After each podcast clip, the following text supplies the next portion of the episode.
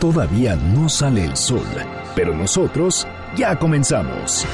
Antes del amanecer, con Juan Manuel Jiménez. Arrancamos.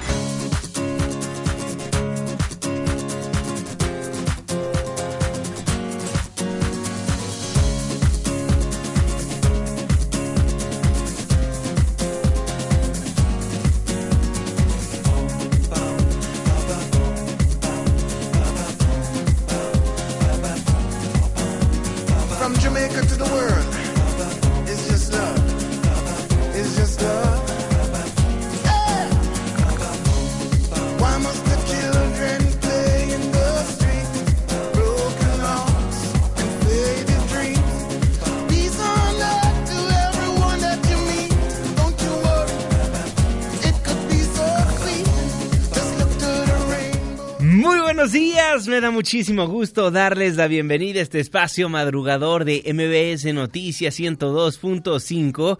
Gracias por acompañarnos antes del amanecer. Mi nombre es Juan Manuel Jiménez y como todos los días, como todas las mañanas, lo invito a que nos acompañe, a que nos sintonice hasta las seis en punto para que desde muy temprano se informe de las noticias más relevantes de nuestro país en este espacio, en este programa que hacemos absolutamente todos, por lo cual lo invito a formar parte de la expresión en línea y nos deje saber lo que opina de lo que le presentamos a lo largo de estos 60 minutos de información. En Twitter e Instagram me encuentra como arroba Juanma Pregunta, Facebook Juan Manuel Jiménez y los teléfonos en cabina 5166 1025.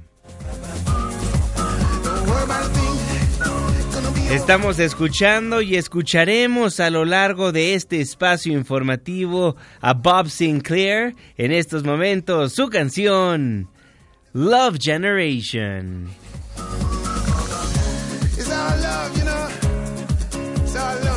Muchísimas gracias por solicitarnos a los grupos, artistas, canciones que ponemos para musicalizar este espacio noticioso. El día de mañana, ¿a quién le gustaría escuchar? Márquenos, escríbanos en redes sociales. El día es lunes, la fecha 13 de enero de 2020, la hora 5 de la mañana con 4 minutos, inicio de semana. Estamos en MBS Noticias antes del amanecer.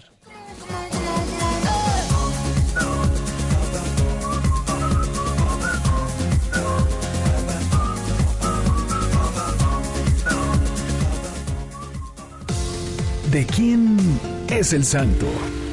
Hoy 13 de enero del 2020 felicitamos a Hilario, Gumercindo, Eutuquio, Glafira. Muchas felicidades. Clima. 5 de la mañana con 6 minutos, Marlene Sánchez. Hola Juanma, muy buen día para ti nuestros amigos radioescuchas. Les informo que para este inicio de semana se pronostican vientos fuertes, bajas temperaturas y lluvias en Chiapas, Veracruz, Oaxaca, Tabasco y Campeche. Se prevén heladas en sierras de Sonora, Chihuahua y Durango. Para la Ciudad de México se espera cielo despejado durante el día sin probabilidad de lluvias. Tendremos una temperatura máxima de 26 grados Celsius y una mínima de 9. Este fue el reporte del clima antes del amanecer. Muchísimas gracias Marlene Sánchez y gracias a usted también por sintonizarnos antes del amanecer a través de la señal que sale de MBS Noticias 102.5. Saludo con gusto a todas las personas que nos ven y nos escuchan a través de nuestra página de internet mbsnoticias.com y por supuesto que le mandamos un caluroso abrazo a las personas que nos honran con su presencia a través de las distintas aplicaciones que hay en los teléfonos inteligentes. El reloj está marcando las 5 de la mañana con 7 minutos. Le voy a informar. Hagamos memoria. El pasado 18 de enero de 2017 le dábamos a conocer que en Monterrey, Nuevo León, un niño en plena clase sacó una pistola y disparó contra su maestra y tres alumnos. Momentos después de la agresión, el menor se disparó y falleció en un hospital. Los estudiantes se recuperaron, pero la maestra murió el 29 de marzo de ese año. Y a raíz de ese incidente, el gobierno federal instauró varias normas para tratar de que una situación así no se repitiera. Pero lamentablemente volvió a ocurrir, por lo que forzosamente tenemos que iniciar este espacio informativo con lo que tristemente fue noticia el viernes pasado después de este espacio radiofónico en el estado de Coahuila. En el municipio de Torreón se registró un tiroteo al interior del colegio Cervantes, un tiroteo que dejó un saldo de dos muertos y al menos seis heridos. El ataque fue perpetrado por un alumno, por un niño de sexto de primaria, quien traía dos armas de fuego, las cuales habrían sido utilizadas para matar a su maestra, dispararle a sus compañeros y posteriormente suicidarse. Los lesionados fueron trasladados al santario, al santorio, sanatorio, perdón, al sanatorio español, que es un hospital privado de Torreón, para ser tratados y valorados. Una historia desgarradora que se vuelve a repetir en nuestro país. Antes de irnos con las reacciones de nuestros servidores públicos, nos vamos a Coahuila para actualizar la información. Camelia Muñoz, ¿cómo estás? Muy buenos días. Juanma, buenos días. Te informo que la Fiscalía General de Coahuila dio a conocer que fueron nueve los disparos que hizo el menor de 11 años y estudiante del sexto grado en el Colegio Cervantes de Torreón el pasado viernes cuando dio muerte a una maestra de inglés, lesionó a seis personas más y luego se quitó la vida. En un comunicado, la dependencia estableció que se encontraron ocho casquillos percutidos calibre 40 milímetros y uno más del calibre 22. La Fiscalía estableció que continúan en la revisión de distintos dispositivos electrónicos para determinar a qué se refería el estudiante cuando dijo hoy es el día, además de establecer el origen de las armas utilizadas bajo la influencia de un videojuego, como dio a conocer el gobernador Miguel Ángel Riquelme Solís. En tanto, te doy a conocer también que el director médico del Sanatorio Español, Guillermo Siller Rodríguez, dio a conocer que este lunes serán dados de alta el maestro de educación física y dos de los estudiantes, quienes resultaron lesionados, mientras que otros dos se encuentran en recuperación y otro más en terapia intensiva pero fuera de peligro. Están programadas tres altas. Si todo está conforme a, cómo va la evolución. El adulto incluido está programado para ser dado de alta mañana esperar a que se desinflame su codo y luego va a necesitar más reintervención. También te doy a conocer que el psiquiatra Gerardo Cantugarza y un grupo de especialistas en prevención de crisis del estado de Nuevo León atenderán a los alumnos, maestros y padres de familia que lo requieran después de haber presenciado los hechos del colegio Cervantes en Torreón. Y durante el fin de semana se han atendido al menos 100 personas con problemas de estrés postraumático. Es de información. Gracias Camelia. Nueve disparos, una maestra de inglés murió, seis personas lesionadas y se quitó la vida el alumno de sexto año de primaria que perpetuó el ataque. Hoy serán dados de alta un maestro y dos estudiantes lesionados, dos están en recuperación y un alumno más está en terapia intensiva, pero fuera de peligro. Después de que se diera a conocer este incidente, en Casas Grandes, Chihuahua, el presidente Andrés Manuel López Obrador afirmó que parte de la descomposición social que ha llevado a los jóvenes a cometer delitos es la desintegración familiar. El mandatario llamó a las familias y gobiernos a prestar mayor atención a este sector. No abandonar a los jóvenes, no darle la espalda a los jóvenes. ¿Qué pasaba antes? No se volteaba a ver a los jóvenes, se les discriminaba y no se hacía nada en el gobierno y también mucho problema familiar de desintegración de las familias y los jóvenes se creaban sin tutoría, sin guía. Por eso la descomposición social. No hay que perder de vista que la familia es la institución de seguridad social más importante del país. Mantener junta, e integrada la familia es fundamental. Y el gobierno también tiene que hacer lo suyo. No es nada más decir, son niños que ni estudian ni trabajan. Así se les llamaba. No, jalarlos, eh, abrazarlos, darles opciones, darles alternativas para que no tomen el camino de la delincuencia. Jalarlos, eh, abrazarlos, darles opciones, darles alternativas para que no tomen el camino de la delincuencia, porque duele mucho lo que está sucediendo.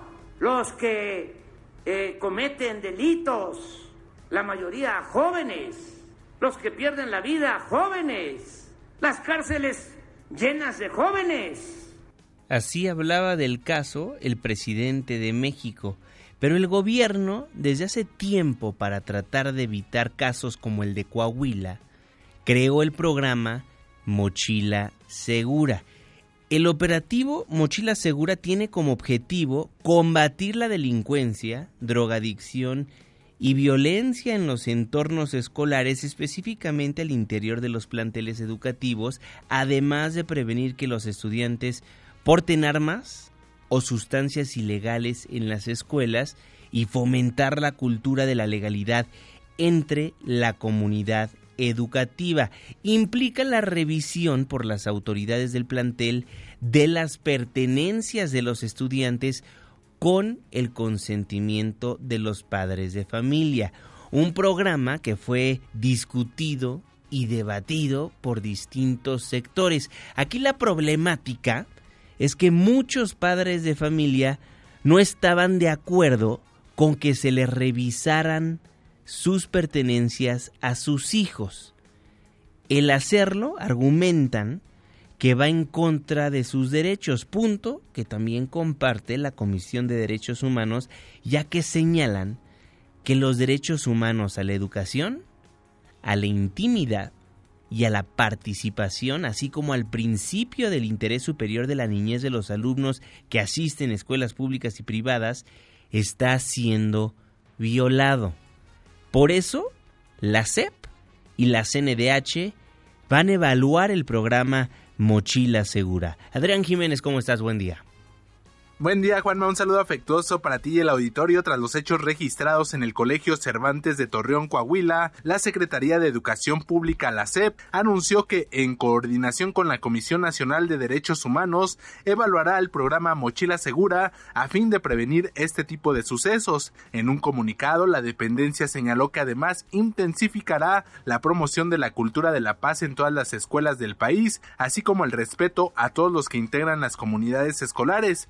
Asimismo, refirió que en la próxima reunión general del Consejo Nacional de Autoridades Educativas se abordará el tema de prevención de la violencia en las escuelas públicas y particulares y la estrategia de convivencia que se implementa en todo el país. El secretario de Educación Pública, Esteban Moctezuma, lamentó los hechos ocurridos en Coahuila, al tiempo que expresó su solidaridad con los familiares de quienes fueron víctimas de los mismos. El responsable de la política educativa solicitó a las autoridades locales mantenerlo al tanto del curso de las investigaciones que realiza la Fiscalía General del Estado de Coahuila con el objetivo de garantizar el acompañamiento que sea necesario. Juan Auditorio es la información. Buenos días. Muy buenos días, Adrián Jiménez. Ya veremos a qué llegan la Secretaría de Educación Pública y la Comisión Nacional de Derechos Humanos. Por lo pronto, Juan Martín Pérez García, quien es el director ejecutivo de la Red por los Derechos de la Infancia en México, asegura que más que mochila segura,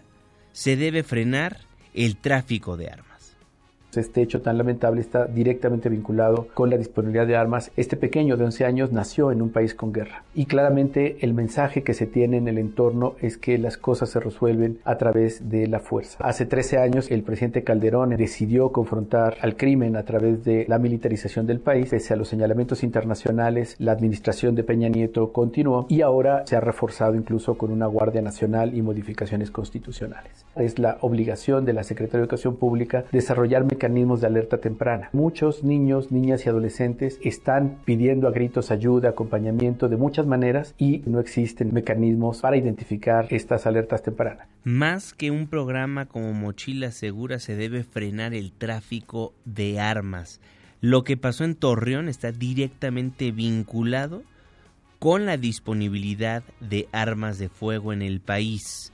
Así lo da a conocer Juan Martín Pérez García, el director ejecutivo de la Red por los Derechos de la Infancia en México. En tanto, el gobierno de la Ciudad de México sostendrá una reunión con autoridades de la Secretaría de Educación Pública a fin de evaluar si es necesario implementar medidas de seguridad al interior de las escuelas capitalinas. La mandataria de la Ciudad de México recordó que es la autoridad educativa federal la instancia encargada de los lineamientos de las escuelas públicas de la Ciudad de México, con quien dijo hay buena coordinación.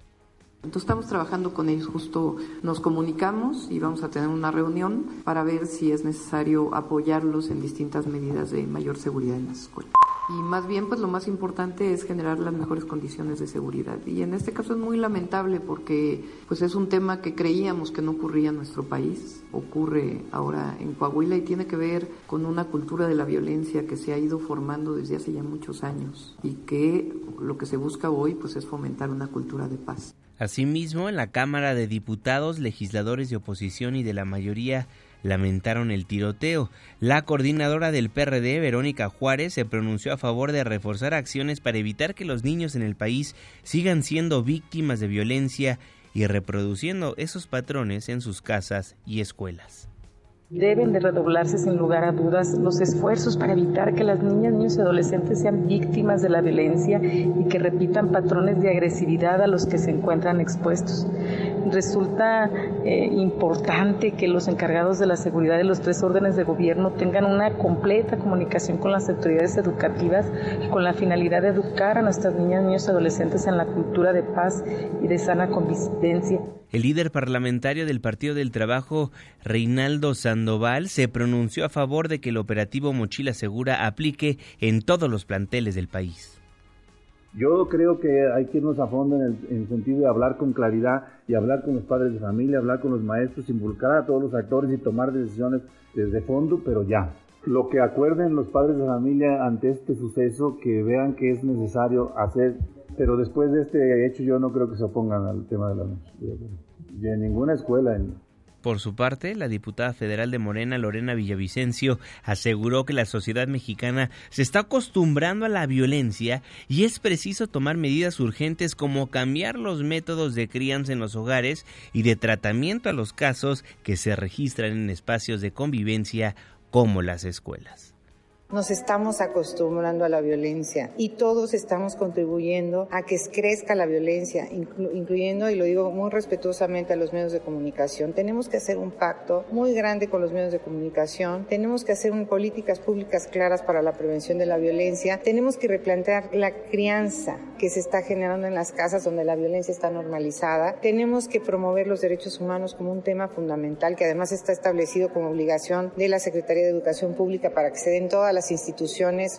Y además decirles algo, un dato gravísimo. Somos el primer país donde los niños son violentados. Los niños son abusados por sus propios padres, son abusados por sus maestros. Son los dos espacios donde más violencia reciben los niños. Y bueno, evidentemente, si estamos hablando de un país que abusa de sus infantes, ¿qué resultados vamos a tener de estos infantes? La violencia. Me encanta cuando políticos mexicanos, especialmente legisladores, dan a conocer a los medios de comunicación, tenemos que crear políticas públicas para tratar de resolver cierto problema. Pues háganlo, son ustedes legisladores. Si saben que hay una problemática, que somos el número uno en cierta cuestión, o que hay obesidad infantil, o que hay violencia en el país, violencia en las escuelas, que no hay un sistema de agua adecuado en la República Mexicana y ustedes tienen el poder de legislar, no salgan a los medios de comunicación a decir, estaría bueno que hiciéramos políticas públicas al en vez de darlo a conocer, háganlo para que posteriormente sí puedan presumir que están haciendo algo en el Congreso de la Unión. La congresista Lorena Villavicencio, quien por cierto es integrante de las comisiones de Derechos Humanos y Justicia en San Lázaro, pues lamentó que no existe en México un mecanismo de prevención efectivo que impida tragedias como la registrada este viernes en el estado de Coahuila. En tanto, el coordinador del PRD en el Senado, Miguel Ángel Mancera, insistió en la necesidad de legislar para despistolizar a la sociedad. El senador por el Partido del Sol Azteca resaltó que es indispensable que se endurezcan las leyes para que se vuelva casi imposible portar o poseer ilegalmente un arma de fuego. Escuchemos. Hay que despistolizar eh, a la sociedad mexicana. Debemos de, eh, casi imposible que se pueda portar o poseer ilegalmente un arma de fuego. Es eh, indispensable que desde el punto de vista legislativo haya un endurecimiento, haya una restricción importante y obviamente desde, desde el punto de vista de la reacción también ante la aportación, ante el tráfico ilegal de armas, pues se tenga una actuación dura, severa ante el, tráfico ilegal de armas, no obstante que es el tercer delito de mayor ganancia a nivel mundial de delincuencia organizada y también es muy laxa la respuesta, estamos hablando que la pena mínima es de dos años para la comercialización de armas introducidas ilegalmente a nuestro país. Vamos a ver cuánto tiempo nuestros servidores públicos le dan importancia a este tema. La seguridad de las niñas, niños y adolescentes debe estar hasta arriba de las prioridades de nuestros legisladores y en su agenda legislativa. Estamos a días prácticamente de que arranque el periodo ordinario de sesiones y hago votos para que se lleve a cabo un debate legislativo serio de este tema. Son las 5 de la mañana con 24 minutos. Oiga, y le damos seguimiento al asesinato de varios miembros de la familia Levarón. Recordará que mientras circulaban en tres camionetas en la frontera de Sonora y Chihuahua, fueron interceptados y acribillados por un grupo criminal varios integrantes de esta familia. Entre las víctimas, nueve menores de edad. Este fin de semana el presidente de la República, Andrés Manuel López Obrador, prometió justamente en el lugar de los hechos, en Bavispe, Sonora, que habrá justicia en el asesinato de los integrantes de la familia Levarón, que se va a castigar a los responsables y llamó a construir un monumento en memoria a las víctimas que podamos hacer como un monumento aquí, donde sucedieron estos hechos lamentables y dolorosos, en reconocimiento, en memoria de las víctimas, de las mujeres y de los niños. Tercero, que le hagamos también un reconocimiento especial a los que desde los primeros momentos, a pesar del peligro, decidieron ir al rescate de las víctimas, familiares y también, por ejemplo, el doctor de Bavispe donde domina la delincuencia, no hay esperanza. Donde manda la delincuencia, donde pueden haber presidentes municipales, gobernadores, a veces presidentes de la República, como monigotes, como títeres, porque las decisiones las toman los jefes de la delincuencia. Eso se tiene que evitar, pintar la raya. El mexicano, el sonorense, no es malo, por naturaleza. Nadie es mal de nacimiento. Son las circunstancias las que llevan a algunos a tomar el camino equivocado de la delincuencia. Por eso tenemos que atender primero las causas, que no haya más desintegración en las familias, bueno, eso lo daba a conocer el Ejecutivo Federal en Bavispe, Sonora. Y en Agua Prieta, el presidente López Obrador se comprometió a reducir las tarifas de energía eléctrica, solo que pidió que se le espere hasta que termine de limpiar la corrupción dentro de la Comisión Federal de Electricidad. Sí, vamos a bajar el precio de la luz, nada más que me esperen, porque saben que dejaron quebrada la Comisión Federal de Electricidad estaban apostando a acabar con la Comisión Federal de Electricidad porque lo que querían es que se privatizara por completo la industria eléctrica. Estamos poniendo orden, ya cumplimos de que no aumentar el precio de la luz, ni va a aumentar, y va a bajar una vez que pongamos orden y que terminemos de limpiar la corrupción de la Comisión Federal de Electricidad va a bajar la luz. Se comprometió el presidente a reducir las tarifas de energía eléctrica, solo que pidió tiempo porque tiene que limpiar la corrupción dentro de la CFE. no dio un plazo definido, pero sí aseguró que va a bajar la electricidad en el país. En ese mismo lugar, en Agua Prieta, Sonora, el presidente se comprometió a revisar el plan de la frontera. Vamos a revisar el programa de la frontera, porque allá donde estuve en la mañana, Ciudad Juárez, precio de la gasolina 14 pesos y acá 16. Claro que en Hermosillo 20, pero aquí hay un plan especial. Le voy a dar instrucciones a la secretaria de Economía que venga acá para que se equipare el precio de la gasolina con Juárez y como en toda la frontera. El Frente Frío número 30 va a provocar bajas temperaturas y lluvias al norte y centro del país. Aquí en la Ciudad de México habrá cielo despejado sin precipitaciones. Hoy es lunes, lunes de protección civil. Protección civil, antes del amanecer. ¿Y tú ya estás preparado? Coordinador Nacional de Protección Civil, David León, un gusto saludarlo. Feliz inicio de semana, ¿cómo está? Querido Juanma, feliz inicio de semana. Es un eh, gusto saludarte a ti y a todos los amigos de antes eh, del amanecer. Efectivamente, frente frío número 30 de 53 pronosticados eh, por la Conagua. Vamos a continuar teniendo bajas temperaturas. Se pronostican algunas lluvias para el sureste y península de Yucatán de nuestro país. recordar que hemos registrado en las últimas horas menos 16 grados en la Rosilla, Durango, menos 8 grados en Jerez, Zacatecas, menos 6 grados en Ensenada, Baja California, el Sistema Nacional de Protección Civil atendiendo a las familias a través de sus eh, distintas instituciones con albergues eh, temporales, eh, raciones de comida caliente, raciones de agua caliente también, bebidas calientes para las personas más vulnerables, para las personas más necesitadas. Juanma, muy importante abrigarnos, evitar los cambios bruscos de temperatura, tener precaución con incendios e intoxicación en nuestras viviendas y manejar con precaución. Atendimos durante el fin de semana, Juanma, muchos incendios urbanos, pero también muchos accidentes automovilísticos. El volcán Popocatépetl, Juanma, en las últimas 24 horas, 171 exhalaciones,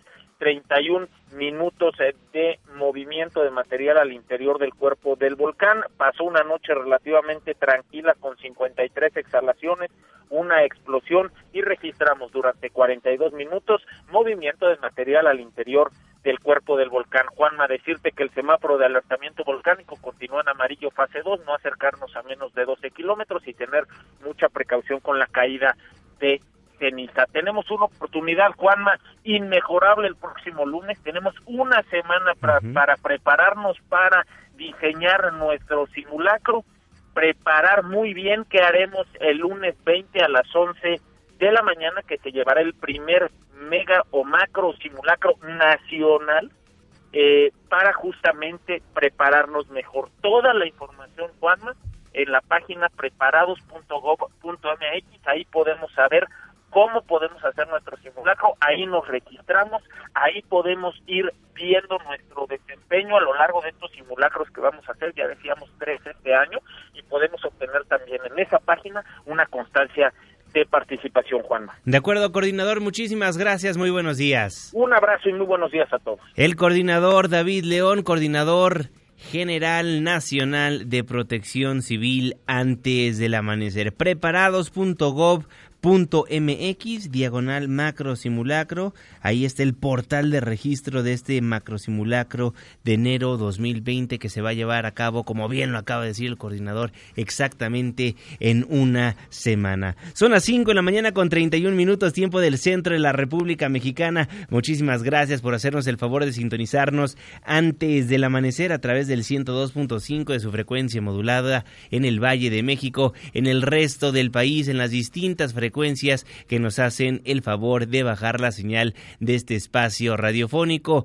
mbsnoticias.com en la web y en las distintas aplicaciones de los teléfonos inteligentes. Twitter e Instagram arroba Juanma Pregunta, nuestro WhatsApp 55 16 34 5395. Nos escribe Martín Guerrero, la autopista México Pachuca totalmente detenida desde el kilómetro 14 en su dirección a Indios Verdes por bloqueo de transportistas.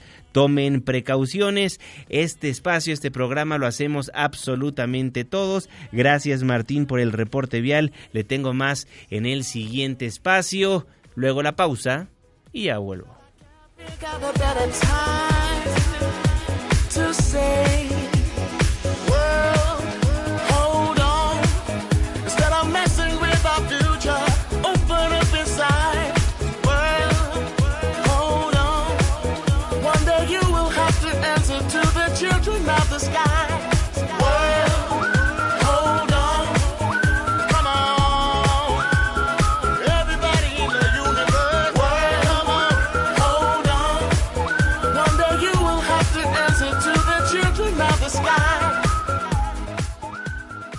Antes del amanecer, con Juan Manuel Jiménez. Con Juan Manuel Jiménez. Continuamos.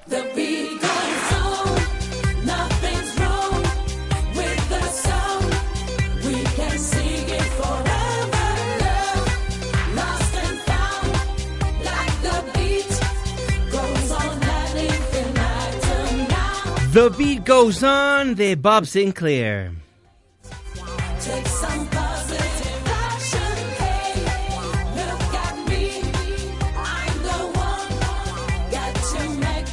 Estamos escuchando y escucharemos a lo largo de los siguientes minutos a Bob Sinclair, a Christophe Lefranc, nacido en Francia el 10 de mayo de 1969. Es mejor conocido como Bob Sinclair. Es un DJ y productor francés del llamado género French Touch el subgénero musical nacido de la música house y el dance hall. En estos momentos, The Beat Goes On, Bob Sinclair.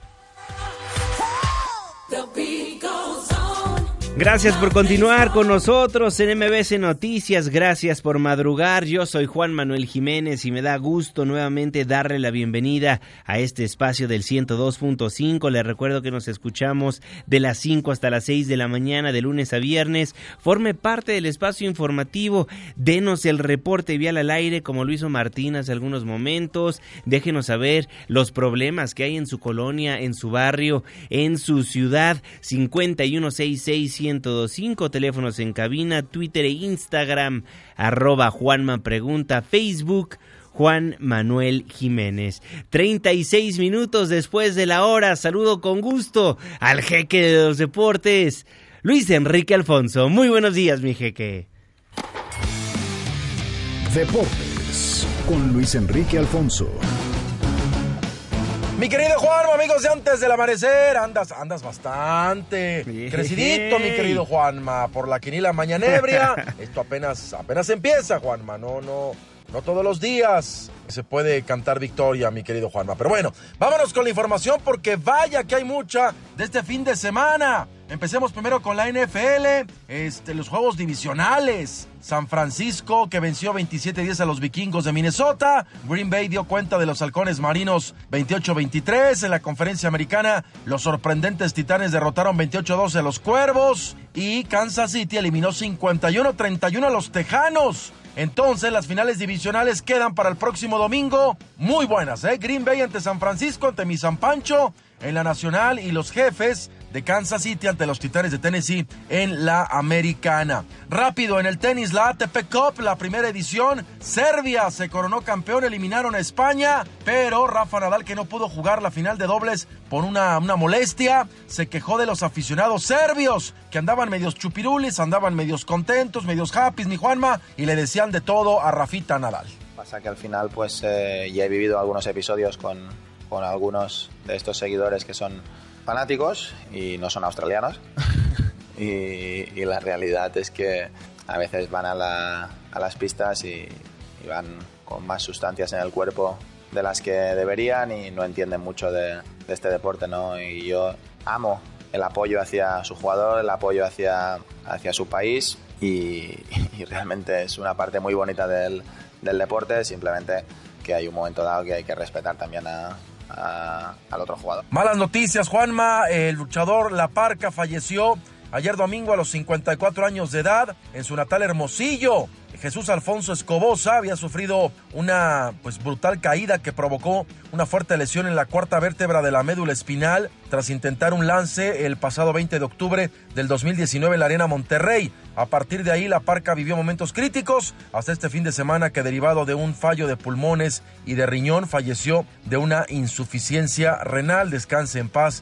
Entonces, la Parca y Malas noticias también, dos heridos dejó como saldo un tiroteo en un partido de básquetbol entre las escuelas secundarias South Oak Cliff y Kimball en la ciudad de Dallas, Juanma. Según los reportes de la policía, todo se originó por un altercado físico que terminó con un joven de 18 años en el hospital en estado grave y además de un uniformado.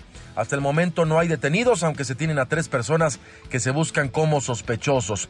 Y más malas noticias, en el Rally Dakar que se celebra en Arabia Saudita, el piloto portugués de 40 años, Paulo Goncalves, falleció eh, ayer domingo tras caer de su moto y sufrir un paro cardíaco. Ocho minutos después de que otros pilotos dieron aviso, Goncalves fue trasladado en helicóptero a un hospital donde fue declarado muerto. En 2015 se había registrado el último deceso en este rally cuando se corrió en Sudamérica. Se trató del polaco Michael eh, Henrik Ahora que se corrió en Arabia Saudita también es el primer deceso. Caray, lamentables noticias. Quiniela Mañanebria, Juanma, me vas ganando 4-2, pero tranquilo, hombre. Andas muy sacale punta, Juanma, muy sacale punta. Monarcas que perdió 1 por 0 ante Toluca. Tijuana venció 2 por 1 a Santos. Cruz Azul perdió 2 a 1 con mi rojinegro. Solamente tú le tienes fe en ese partido. Ni yo que le voy al Atlas le tuve fe, Juanma. Entonces, por eso no, no, no debería de valer. Pero bueno, León 3 por 1 a Querétaro. Las Chivas Galácticas del Jalalajarra 2 por 0 a Juárez, que tienen a un rollo con Pocho Guzmán, que ya platicaremos el día de mañana. Tigre 0 por 0 ante el Atlético de San Luis. Y los Pumas que ganaron 2 por 1 ante el Pachuca, Juan. Así que ahí está la información eh, deportiva. Platicaremos el día de mañana de tu chichicuilote, que ya tiene un nuevo refuerzo. También platicaremos de esto de Chivas, de lo que está pasando en torno al Pocho Guzmán, lo que viene de resaca de la NFL, la, la selección sub-23 que está eh, concentrada de cara al preolímpico. En fin, hay mucho de qué hablar. Lo que te pido es mesura, Juanma. Bájale la espuma tu chocolate, Juan Manuel Jiménez. Dos rayitas, por favor.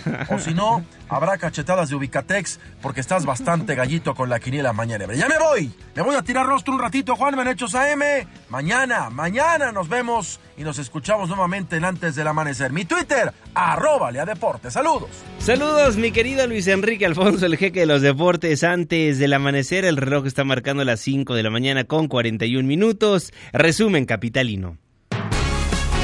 Este viernes 10 de enero entró en funciones la Fiscalía General de Justicia de la Ciudad de México, instancia que sustituye a la Procuraduría General de Justicia. En el Museo Interactivo de Economía, la primer fiscal de justicia capitalina, Ernestina Godoy, aseguró que la nueva institución buscará incentivar la denuncia al poner al centro de la atención a las víctimas y al dejar atrás la corrupción, los malos tratos, la violación al debido proceso proceso, la violación de derechos humanos, la tortura, entre otros vicios que dijo encontró cuando llegó hace poco más de un año a la extinta Procuraduría. No nos sujetaremos a cálculos políticos ni nos sumaremos a condenas mediáticas. No fabricaremos culpables ni haremos exoneraciones a modo. La Fiscalía General de la Ciudad de México es el órgano que ejercerá la función de procurar justicia y debe realizarse con independencia del poder político y de los poderes económicos. Ningún poder formal o fáctico debe tener injerencias indebidas en este nuevo órgano del Estado pero este año hemos ya diseñado un programa para terminar con ese rezago que es imperdonable. Para ello, la Policía de Investigación, con apoyo de la Secretaría de Seguridad Ciudadana, la Guardia Nacional y otras dependencias, la Fiscalía cumplimentará dichas órdenes judiciales. Es una respuesta a la demanda de justicia de las víctimas. Ahí están las órdenes de aprehensión y los presuntos están libres hace muchos años. Vamos por ellos. Vamos por ellos, dice la fiscal en la Ciudad de México, Ernestina Godoy. ¿Habrá mejor procuración de justicia? Ya lo veremos, pero también se reforzó las revisiones en los centros penitenciarios. Ernestina Álvarez, buen día. Juanma, buenos días para ti, para los amigos del auditorio. Te informo que tras el aumento en el delito de extorsión, el gobierno de la Ciudad de México reforzó las revisiones en los centros penitenciarios de esta capital para detectar y retirar aparatos de telefonía móvil y en los primeros días de este año decomisó 69. En un comunicado, Asael Ruiz, subsecretario del Sistema Penitenciario Local, destacó que del 5 de diciembre de 2018 al 10 de enero de 2020 se han decomisado en total 1.908 aparatos de este tipo